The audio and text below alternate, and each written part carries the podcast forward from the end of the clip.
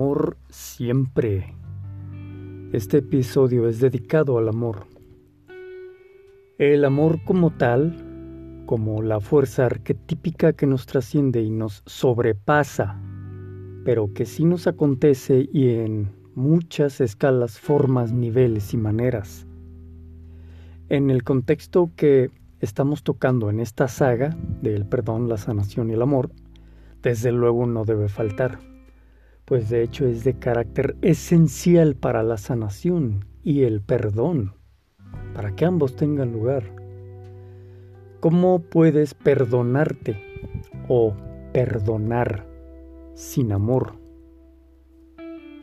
¿Cómo puedes sanarte o aportar al proceso sanador de otros sin amor? Podemos tener cierta resistencia a perdonar cuando no sentimos amor, sobre todo si fue alguien que nos jugó chueco, que nos traicionó o rompió el corazón. Pero si nos ponemos a reflexionar que perdonamos no por amor a la otra persona, sino por amor a nosotras mismas como personas que de verdad deseamos sanar Luego entonces la perspectiva lo hace más fácil, ¿verdad?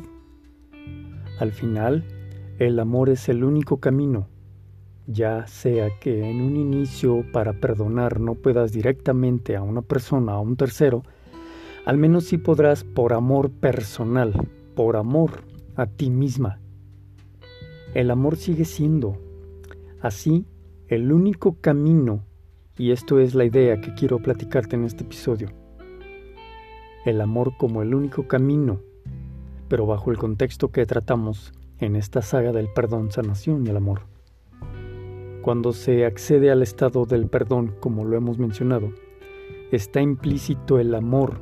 La cuestión es qué tan conscientes somos cuando al requerir de acceder al estado del perdón, estamos siendo individuos que entre líneas estamos siendo canales del amor.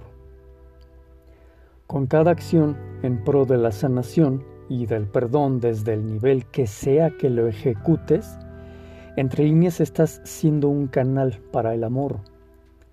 Aquí esto es lo importante, somos amor y parece que no necesariamente la vida nos lo demuestra y que más bien nos lo esconde. Bueno, pues en este episodio es un intento por hacerte ver que sí eres amor, que sí lo canalizas y cada que sientes que requieres ser perdonada, cada que requieres pedir perdón, cada que requieres que te ofrezcan una disculpa sincera, cada que tú misma te ves como una persona que requiere de ofrecer una disculpa sincera, cada que así con el tema de la sanación, cada que sanas lo que sanas, cada que aportas a sanar a un tercero, estás canalizando amor. Si tienes una amistad a la que en verdad le aportas con tu consejo a sanar, a la que esta amistad se ponga a reflexionar por lo que le dijiste y que gracias a esto, ella sí se dio a la tarea de sanar. Todo esto, todas estas acciones de parte de ti hacia el mundo, y las acciones que tiene el mundo hacia ti es parte de la ecuación del amor, como podrás notar a la luz de este episodio, en este contexto. Entonces, que no te quede duda, eres amor, todos lo somos, todos estamos en el proceso de conocernos como el amor que somos. Recordarás que amor es desde que es arquetipo, es una fuerza unificadora y que desde su esencia es unión como tal. Al tener presente que todo lo que existe es una expresión de este gran arquetipo, el amor, no queda de otra más que comenzar a tener una perspectiva más elevada de lo que eres, de lo que expresas y de lo que recorres en tu sendero personal. ¿Pensabas que amor solo era que atendieran a tu ego? No, la realidad es que amor, al ser también un proceso, también amor es que no se rindan terceros a tu ego. Los terceros no se tienen que rendir a nuestro ego. Nuestro ego tampoco se tiene que rendir al, em, ego de terceros. Amor también es lo que nos duele. Amor es también lo que nos sana. Amor es también el perdón y la sanación. No quiero ya hacer mucho por hablar de eh, darle vueltas a lo mismo. Y quiero terminar con la sugerencia del ejercicio para este episodio.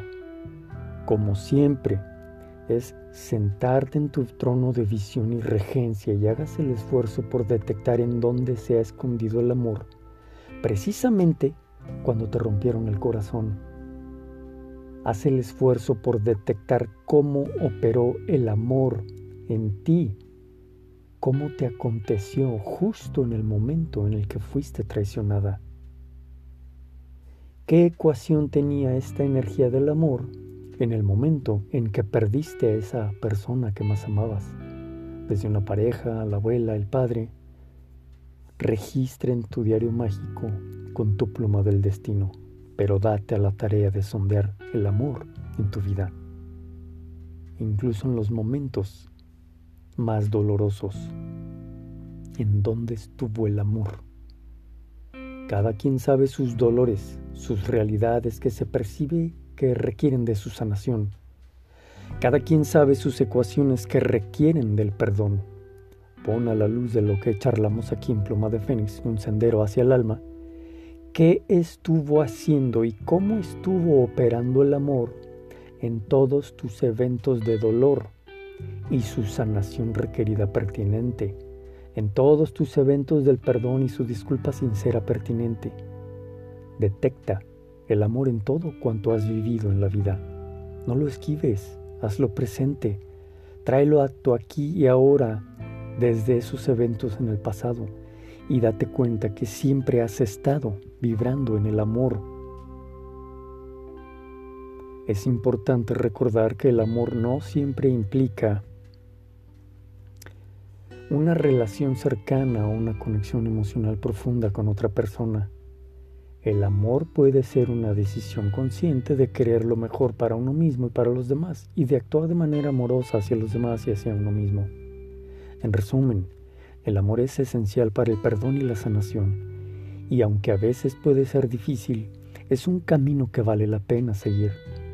Al practicar el amor y el perdón podemos avanzar hacia un futuro más saludable, sano, sanado, positivo y conectarnos con los demás de una manera más profunda y significativa. Que la luz de tu bello corazón pulse con fuerza y haga lo suyo para acceder al estado del perdón, sanación y el amor. Mi nombre es Gerardo Topete y esto fue Pluma de Fénix un sendero hacia el alma. Agradezco que me hayas prestado tu bello oído mientras yo te compartía este conocimiento para que tu guía interno te revele qué hacer con él. Seguimos adelante. Buen camino recorran tus pasos.